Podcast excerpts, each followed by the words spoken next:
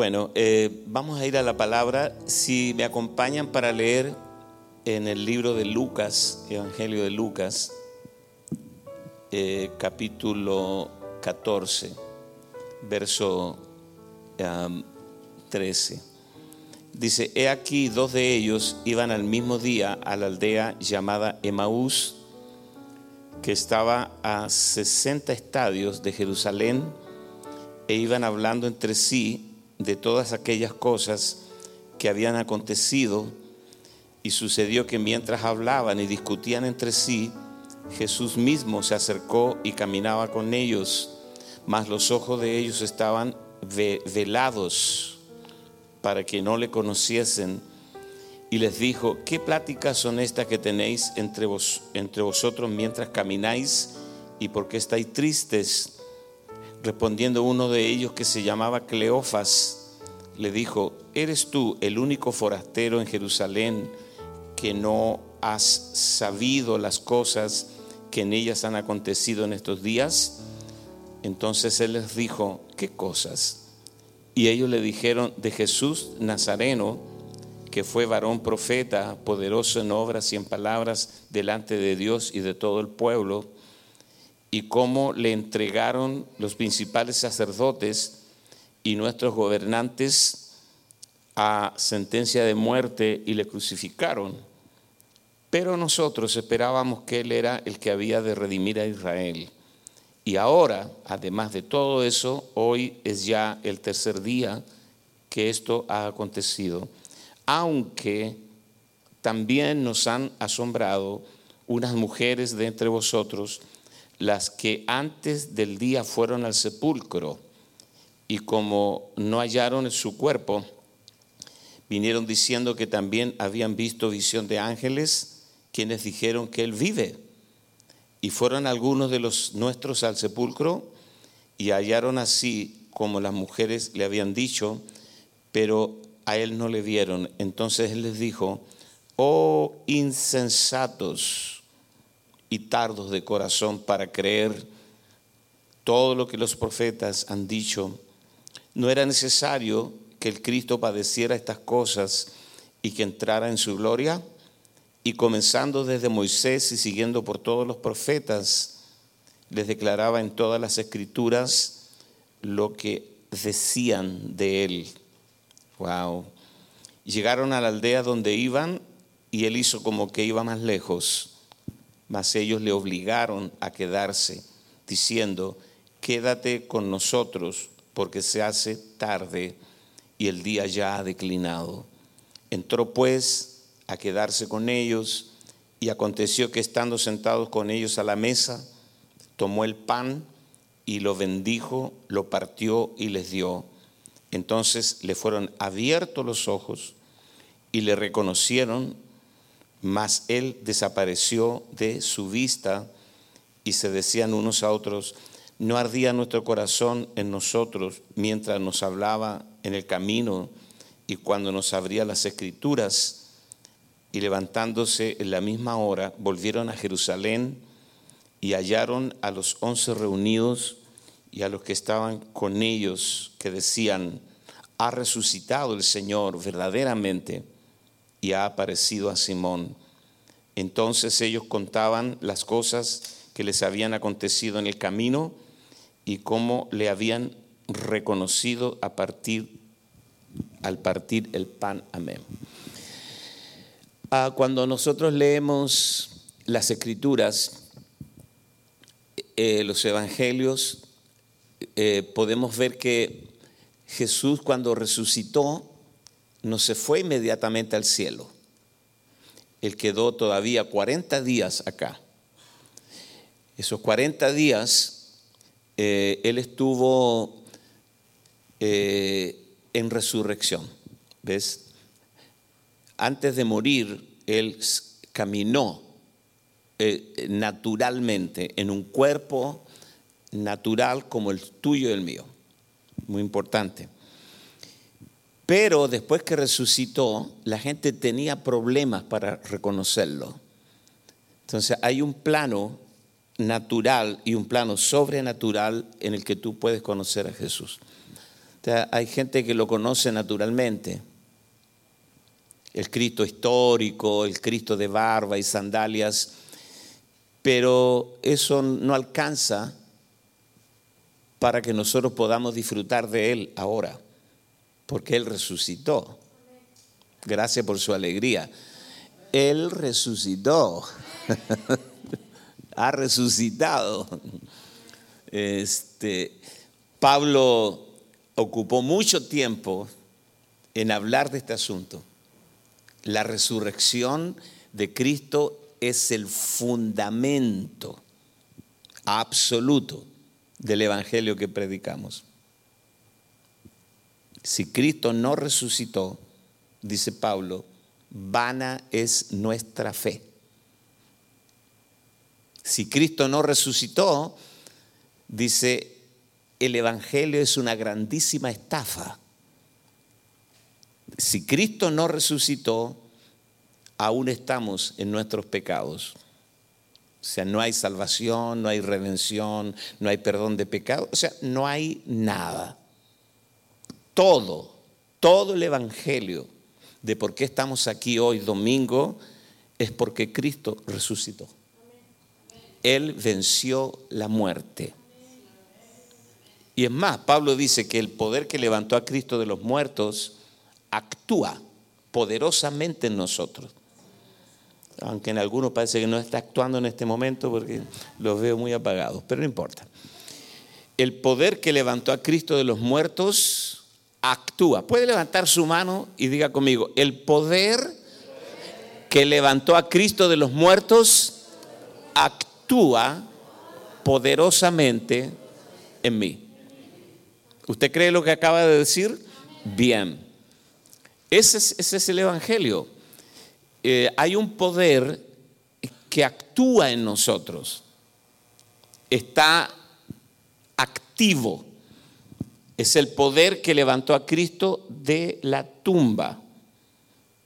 Ese poder, que es el poder más grande del universo, está operativo en ti ahora solo que no estamos conscientes, porque nosotros fuimos formateados, improntados por la religión evangélica, en donde te enseñaron muchas cosas buenas, pero dejan de ser buenas cuando, cuando eclipsan, cuando nublan y no puedes ver con claridad que el verdadero milagro de nacer de nuevo es recibir esa vida en resurrección en nosotros. Wow. Uh. Si lo entendiéramos en el espíritu y lo experimentáramos diariamente, jamás andaríamos afligidos, jamás estaríamos deprimidos. Pero tiene que ser por revelación absolutamente. Ahora, ¿qué hizo Jesús durante esos 40 días en resurrección? Es extraño, pero Él se quedó 40 días aquí abajo en resurrección. ¿Se acuerdan cuando María, para los, que han leído la Biblia, voy a saltarme varias cosas, pero María eh, estaba fuera de la tumba aquella madrugada, cuando, cuando Jesús apareció resucitado. Usted nunca ha visto una persona resucitada, ¿no? O sea, resucitado con cuerpo glorificado. A lo mejor eh, Dios resucitó a algún muerto en la iglesia, pero siguió con el mismo cuerpo. No, Jesús resucitó con cuerpo glorificado, como el primogénito de entre los muertos. Así le llaman el primogénito de entre los muertos. Entonces, eh, María no lo conoció y el Señor se reveló a ella y ella quiso tocarlo y Jesús le dijo, no me toques. No, no, no me toques porque aún no he subido al Padre. Usted al escuchar este relato estará pensando, ¿qué cuernos tiene que ver conmigo esta historia. Yo mañana tengo que pagar mil dólares que no tengo. Tengo un montón de deudas que no sé cómo salir de ellas. Estoy indocumentado en este país o ilegal. Si me agarra la, la migra, me devuelven. Es que tiene alguna conexión esto con mi realidad presente absolutamente. Absolutamente. Porque si esto se hubiera revelado, muchas de las cosas con las que tú estás lidiando ahora estarían totalmente resueltas. Cuando Jesús murió en la cruz, ¿recuerdan? ¿Qué fue lo último que dijo antes de doblar la cabeza? Ahí por ahí escuché. ¿Cómo dijo? Consumado. No sé qué significa consumado para usted, pero nosotros vivimos en la obra consumada. En el griego es teletestai. Teletestai. Consumado significa está todo hecho. ¿Puede ser? Claro, o sea, en realidad eh, nosotros vivimos por la verdad de Dios, no por nuestros sentidos naturales. Los sentidos naturales son malos informantes. Si no, recuerde a Marta. En Betania, Marta le creyó más a la nariz que, a Cristo. Dijo, y es de ya, es de cuatro días. Y Jesús dijo, no, no, no, tranquilo. Yo soy la resurrección y la vida. Marta, ¿por qué le crees más a tu nariz que a mi palabra? Y es de ya, es de cuatro días. Jesús dijo, yo soy la resurrección y la vida, el que cree en mí, aunque esté muerto, vivirá. O sea, yo soy la resurrección y la vida, aún antes que me crucifiquen. Él dijo que Él era la resurrección, antes que resucite. Interesante. Él, no resucitó para hacer la resurrección. Él resucitó porque Él es la resurrección antes de morir. Si yo fuera usted aplaudiría, pero está bien, no hay problema. Estamos diciendo cosas extraordinarias que pueden modificar el curso de tu vida para siempre. Bueno, y yo acabo de leer un pasaje que relata uno de los, uno de los tantos episodios que Jesús realizó en esos 40 días. Él le apareció a las mujeres, le apareció a los discípulos, entró a la casa donde estaban, estaba María, que para ese tiempo María tenía, era una mujer mayor ya. Recuerden que Jesús eh, la, madre de Jesús fue María y, lo tuvo cuando era jovencita, pero Jesús tenía 33 años. Supongamos que María tenía 20 cuando concibió a Cristo, súmele 33, son 53. Es una mujer mayor ya, María. Estaba reunida con los discípulos en una casa, escondidos, a puerta cerrada, y de repente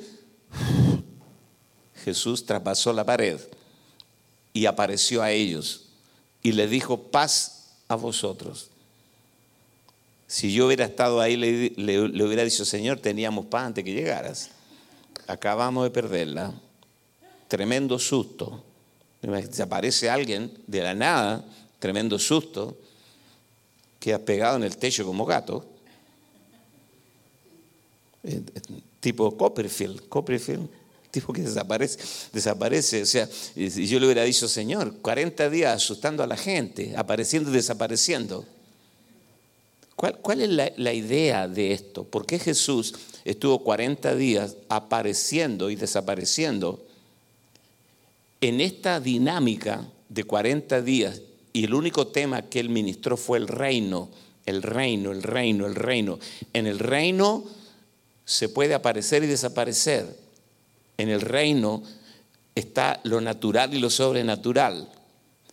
En el reino Jesús le dijo en resurrección a, María, no me toques porque no quiero nunca más que tengas de ti un testimonio sensual, sensorial. Tú no me vas a tocar a mí con tus sentidos naturales. Así que si usted trata de entender al Señor con tu mente natural, no llegas, te quedas corto.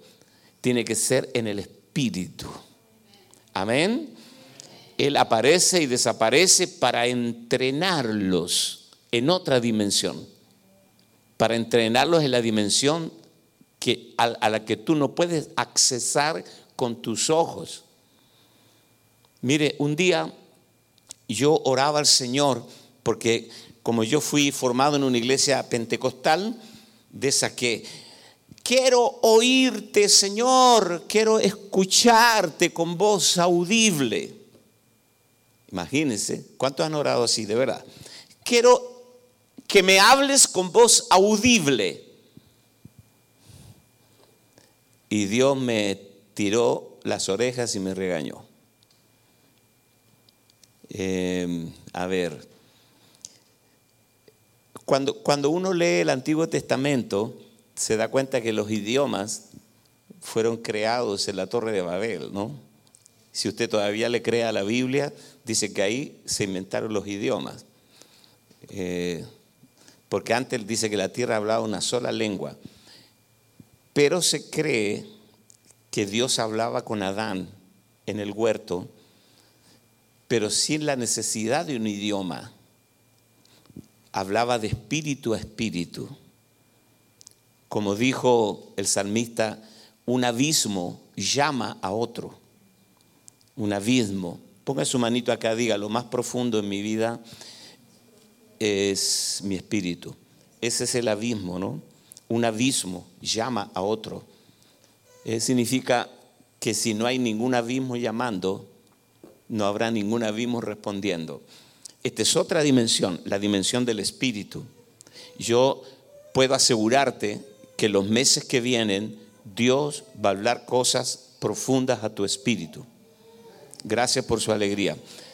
Solo por, solo por ser hoy, se lo voy a repetir. El Señor va a comenzar a hablar cosas profundas a su espíritu. Pero no así como usted escucha, porque usted para escuchar a Lucas Márquez necesita sus tímpanos, pero para escuchar a Dios no, porque Dios habla a tu espíritu. Amén. Escuchar con los tímpanos es la manera más precaria de escuchar, la manera más ordinaria de escuchar. Cuando usted hoy oye en el espíritu, es otra dimensión. Y tiene que entender que Dios, como le dijo Jesús a la mujer samaritana, Dios es espíritu.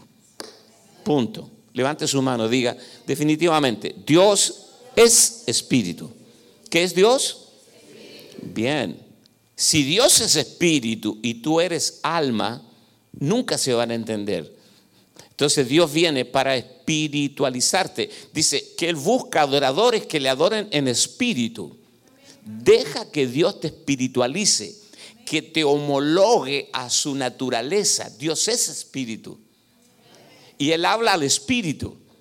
Y eso es mucho más profundo que escuchar con nuestras orejotas mucho más profundo. En la medida que usted vaya entendiendo a Dios en el sentido de que Dios va provocando en el espíritu, Dios no habla así como en español, Dios pone impresiones profundas en el espíritu. Pablo le llama una carga, una carga espiritual, como que Dios te pone de repente tengo una necesidad de, orar por esta persona. Yo no sé por qué, yo no estaba pensando en ella. Es Dios hablando de tu espíritu. Me estoy explicando, tú, tú te mueves en, en otra dimensión. Esta dimensión es posible para ti. Cambiará tu vida. El Espíritu Santo nos guiará a toda la verdad y a toda la justicia. Se fue la promesa del Señor. Entonces, eh, Jesús va en esto entrenándolos para aparecer y desaparecer. Quiero que no sigan tocándome con sus sentidos naturales. Quiero que entiendan que hay una dimensión a la cual yo quiero llevarlos a ustedes para que donde yo estoy, vosotros también estéis. Amén. Pueden mover su mano y decir, voy a ser promovido gradualmente de lo natural a lo sobrenatural en la dimensión del espíritu.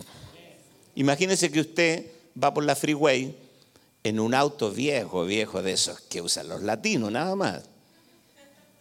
El auto es Luis XV, ¿no? Luis maneja, 15 empujan. Y usted va en su auto ahí que quema aceite, todo. Y para en el semáforo y se para al lado suyo un Lexus del año, pero el top, el más caro olvídate, es una maravilla. Y el tipo se baja del auto y te dice, ¿sabe qué? Siento regalarle mi auto, pero con una sola condición, que usted me pase esa carcalla que tiene. ¿Usted lo pensaría o no? Dice, espere, voy a orar, a pedir confirmación de Dios. No, no, usted dice, de una como dicen en Argentina, de una hacemos negocio. Entonces usted le entrega su carcalla, cacharro le decimos en Chile, no sé cómo le dicen acá, y el hombre le pasa la llave y el auto es suyo.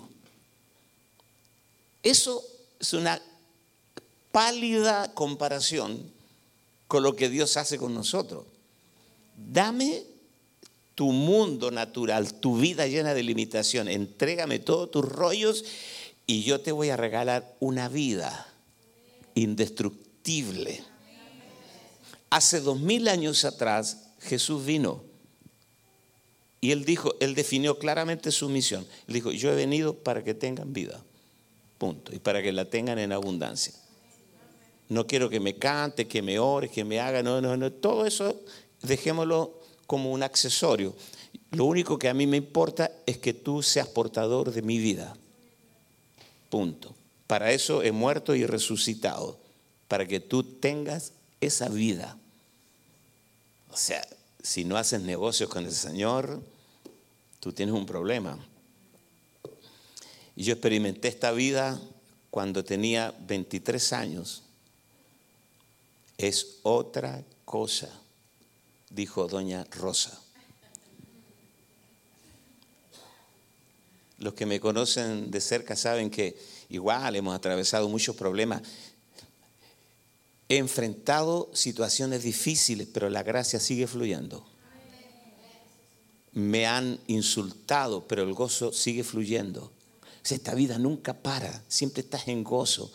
No, les conté yo una vez fui al psicólogo, él, quedó mejor, quedó mejor después de la visita. Me dijo, ¿cuándo va a volver de nuevo? Toque a su vecino, lo dígale, no, no puedes imaginar la riqueza abundante que fluye en esta vida. Lo que pasa que todo el envase, el envase a veces no es bueno, ¿no? El producto es bueno, pero el envase eh, todo esto que está aquí es un envase. sí se dice envase, ¿no? Es como la pizza, ¿ves? La pizza, el hermano llegó con sus pizzas ahí. Amén, hermano, que siembra pizza, pizza cosechará. Bueno, capaz que el Señor le regala una pizzería. No sabemos, pero bueno. Amados, eh, Ah, usted pide pizzas y se la trae delivery, se dice acá. Ok, las, pizzas vienen en una caja, pero la caja es el envase. Usted no, se, usted no compró la caja, usted compró la pizza que viene adentro. Las cajas, ¿dónde terminan las cajas? Eh, y la pizza, ahí, en la barriga esa. Eh, X triple X, bueno, eh, la barriga. Entonces, pero las cajas, las cajas fueron necesarias para transportar la pizza desde la pizzería a tu casa. Todo esto que usted ve es la caja para que la vida de Cristo sea transportada a usted. Levante su mano y diga conmigo, estas bancas, estas luces, todo es la caja de la pizza. Lo que yo vine a buscar es la vida abundante de Cristo en mi vida. Eso sí merece un aplauso grande. Amén. Bueno, y, y, así fue por 40 días. Jesús se acercó a los caminantes de Maús Emaús, para los que toman apuntes, no hay nadie tomando apuntes, pero no importa. Ah, sí, Vanessa. Emaús significa primavera agradable. Y yo pensaba en esto, que la primavera es lo que llamamos en Chile una media estación. En la primavera en Chile, al menos, no sé cómo será en, en Honduras. ¿Honduras viven ustedes? Nicaragua. Bueno, no sé cómo será en Nicaragua. ¿De México? Ah, de Chile. Ahora está lloviendo mucho en Chile. Bueno, eh, la primavera antecede al verano. Y en la primavera a veces tú no sabes cómo salir vestidos porque hace frío, después hace calor. Eh, todo es así. Se está esperando el verano, donde sí viene la cosecha, están los frutos verano, en la consumación. Eso es lo que está sucediendo en Emaús. Estamos en camino a Emaús. Jesús aparece en resurrección. Pastor Ángelo, es interesante cómo Jesús por tres años y medio caminó en el plano natural con sus discípulos. Esta es la primera vez que camina con seres humanos en resurrección. Caminó, dice que habían 11 kilómetros, que serían como 7 millas. 7 millas. ¿Cuándo fue la última vez que usted caminó 7 millas? Eh, no sé cuánto sería. ¿Ah? Es mucho. 11 kilómetros. Uh, no, es mucho. salvo que sea un, atleta olímpico, pero es mucho. Ellos estaban caminando 11 kilómetros, 7 millas, y en esas 7 millas se les unió alguien que ellos no sabían quién, era, pues estaba en resurrección. Y caminó con ellos y se metió en la conversación, como suegra en luna de miel se metió en la conversación y, nadie lo invitó, él se metió. Y le dice, eh, ¿cuál es la onda de qué van hablando ustedes? ¿Qué pláticas son estas que ustedes tienen? y él le dijo, ¿cómo? Tú eres el único despistado acá que no sabe lo que pasó en Jerusalén. ¿Qué pasó en Jerusalén? Jesús Nazareno, que nosotros pensábamos que era un gran profeta, que había prometido libertar a Israel, y resulta que lo mataron. Y ya este es el tercer día. Y Jesús dijo, no me diga. Vaya, vaya, vaya. y era el mismo. Era él. O sea, él era la noticia. Pero ellos no lo veían porque sus ojos estaban vedados. Esta cosa es triste porque, miren, Jesús hizo tres cosas con los caminantes de Maús? Tres cosas. Primero, le abrió los ojos. Segundo, les abrió el entendimiento. Tercero, les abrió las escrituras. Y yo declaro que eso es lo que Dios va a hacer contigo en lo que resta de este año. Te va a abrir los ojos para que veas lo que no has visto de Cristo. Te va a abrir el entendimiento. Tu entendimiento se va a agudizar. Va a decir, ¿cómo no lo vi antes? Y ustedes van a tener experiencia. De repente van a ir manejando el carro por la freeway y algo que no entendiste, pero va a ser como un rayo, se va a revelar a tu vida. y tú vas a terminar llorando, alabando a Dios, decir gracias Señor, yo nunca vi esto antes, pero en un acto unilateral de Dios, Él va a revelarte cosas profundas. Dice que las cosas secretas de Dios van a ser reveladas a ti. Levante su mano. No, yo sé que alguien está agarrando esta palabra. los misterios escondidos, se va a cumplir lo de Cristo. Padre, te doy gracias porque has escondido estos misterios de los sabios, de los entendidos y los has revelado a los pequeñitos. Amén.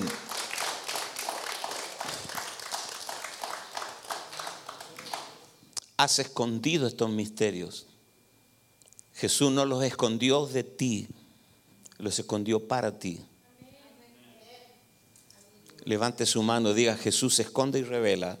Él diga, no los escondió de mí, los escondió para mí.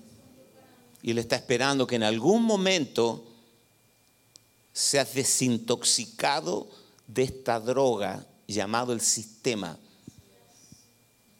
que traga a la gente que viene a este país, el sistema se lo traga. Sistema laboral, sistema de no sé qué, qué las taxes, qué esto, qué todo, todo. No solo acá, sino en el mundo. Hay un sistema que te secuestra de lo espiritual, te secuestra de Dios. Ahora, yo tengo que ser honesto y decirles que la Biblia que tú lees es un manual de vida, pero no para esta, sino para la que viene. También hay principios en la Biblia que te ayudan a tener éxito aquí abajo, pero toda la escritura es una preparación para la verdadera vida que viene después que pares la pata. Cuando la pantalla del monitor quede y el médico diga, lo perdimos. Ahí. Porque una vida como la nuestra es demasiado corta si la comparamos con la eternidad donde vamos a vivir siempre con Él. Y en Él. Alabado sea el Señor. Usted tiene planes de morirse algún día, ¿verdad? No. ¿Cuántos se quieren ir con el Señor? A ver. Pero no ahora. Lo más tarde posible. Ojalá a los 100 años me voy con el Señor. amamos esto, amamos lo natural, amamos las cosas materiales. Entonces hay un, conflicto de interés en nosotros entre los logros materiales y la vida espiritual. La espiritual es eterna. Pablo dijo, las cosas que se ven son temporales, las que no se ven son eternas. Entonces usted tiene que hacer este, este juicio. Este iPhone se ve, es temporal mi espíritu no se ve, es eterno. Amén. El auto que acabo de comprar se ve, es temporal. La salvación no se ve, es eterna. Amén. Levante su mano, diga conmigo, las cosas que se ven son temporales, las que no se ven son eternas. Y un tips, solo un tip, porque no, no vine a hablar de esto, pero un tips. Dios te dará la provisión. Diga conmigo, provisión. La provisión son los recursos para la visión. Provisión. Todos los recursos que tú necesites para desarrollar la visión serán otorgados abundantemente por Dios. Pero el tesoro, no es lo mismo la provisión que el tesoro. No hagáis tesoro en la tierra. Entonces hay una diferencia entre la provisión, Dios te va a dar comida, casa, auto, bendiciones, todo, pero todo es provisión. El problema es cuando la provisión se transforma en tu tesoro, en la tierra. Tu tesoro no está aquí, está en el cielo. Aquí tienes la provisión abundante de Dios, pero no tu tesoro. No hagáis tesoro en la tierra donde la polilla y el orín corrompen, donde ladrones minan y hurtan, hacer tesoro en el cielo. Levante su mano y diga, mi tesoro no está acá abajo. Así que yo no tengo rollo con Biden ni con, ni con nadie, ni con los taxis. Mi tesoro no está aquí.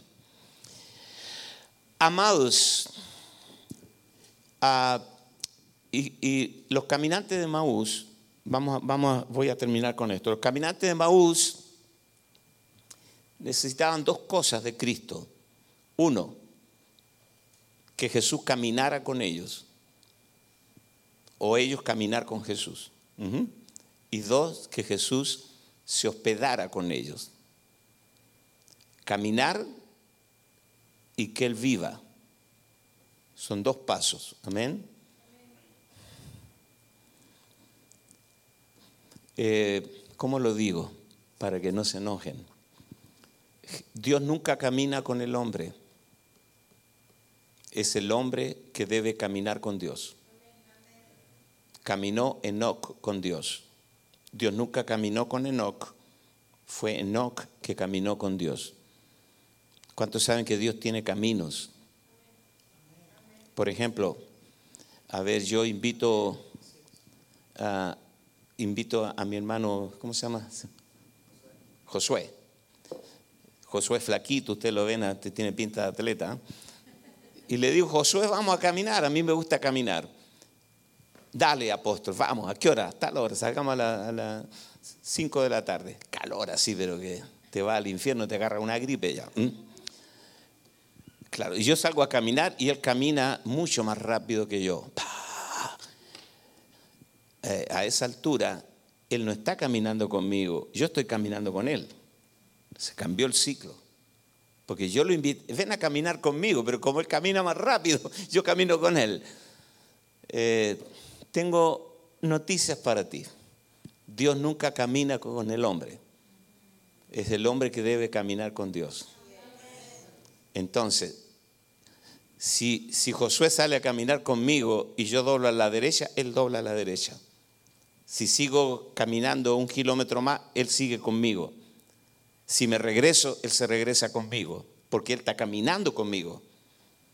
O sea, yo no estoy caminando con él, él está caminando conmigo. Así es el camino de Dios. Él nos guía y por donde él va, nosotros vamos. Amén. Quiero que mire a su vecino, dígale, todos los rollos que has vivido es porque no has caminado con Dios. Diga amén aunque le duela. Señor, será, será tu voluntad que vaya a mi país, pero ya saqué los boletos. No. Será tu voluntad que me case con María, pero ya me puse el anillo. O sea, no, no le vendas a Dios el paquete completo. Porque a esa altura tú estás esperando que Dios camine contigo. Pero es al revés. Dios nunca ha caminado con el hombre. Es el hombre que debe caminar con Dios. Segundo, ellos lo alojaron en la casa porque Jesús hizo como que iba más allá. Él no iba más allá, él hizo. Este es un montaje divino.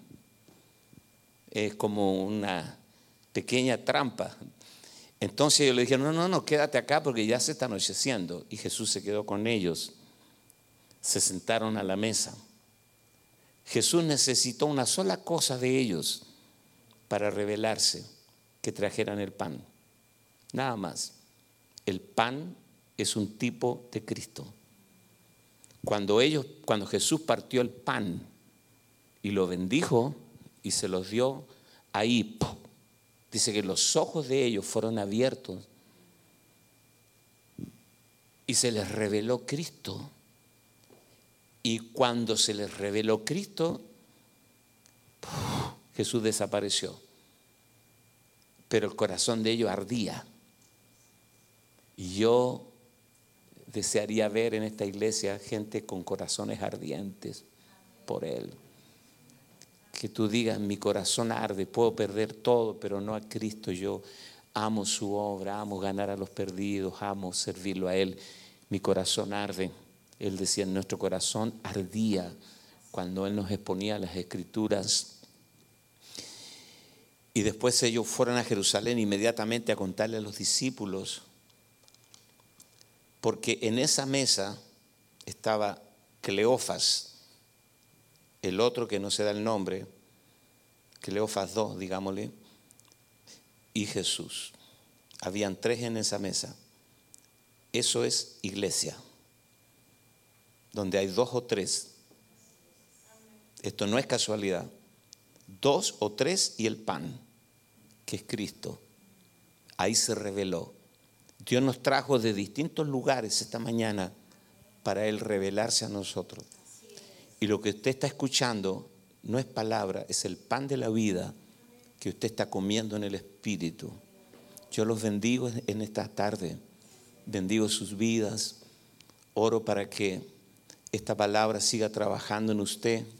Nunca más por el resto de su vida olvide a los caminantes de Maús, que son, nosotros somos los nuevos caminantes de Maús, los caminantes de Maús de Dallas, de Arlington. Mueva su mano, diga, hay un caminante de Maús dentro de mí que está experimentando al mismo Cristo que experimentaron ellos. Amén. Déjame orar por ti en esta hora. Padre, tú nos aseguras que tu palabra jamás vuelve vacía, sino que hará todo aquello para lo cual fue enviada. Yo oro, Señor, por cada persona que está acá y los que están escuchando por el, internet. Bendigo sus vidas. Oro para que no, oigamos como lo, lo hacía Israel en los días del profeta Isaías. Este pueblo ha engrosado su oído con sus oídos y empesadamente. Ellos de labios me honran, pero su corazón está lejos de mí.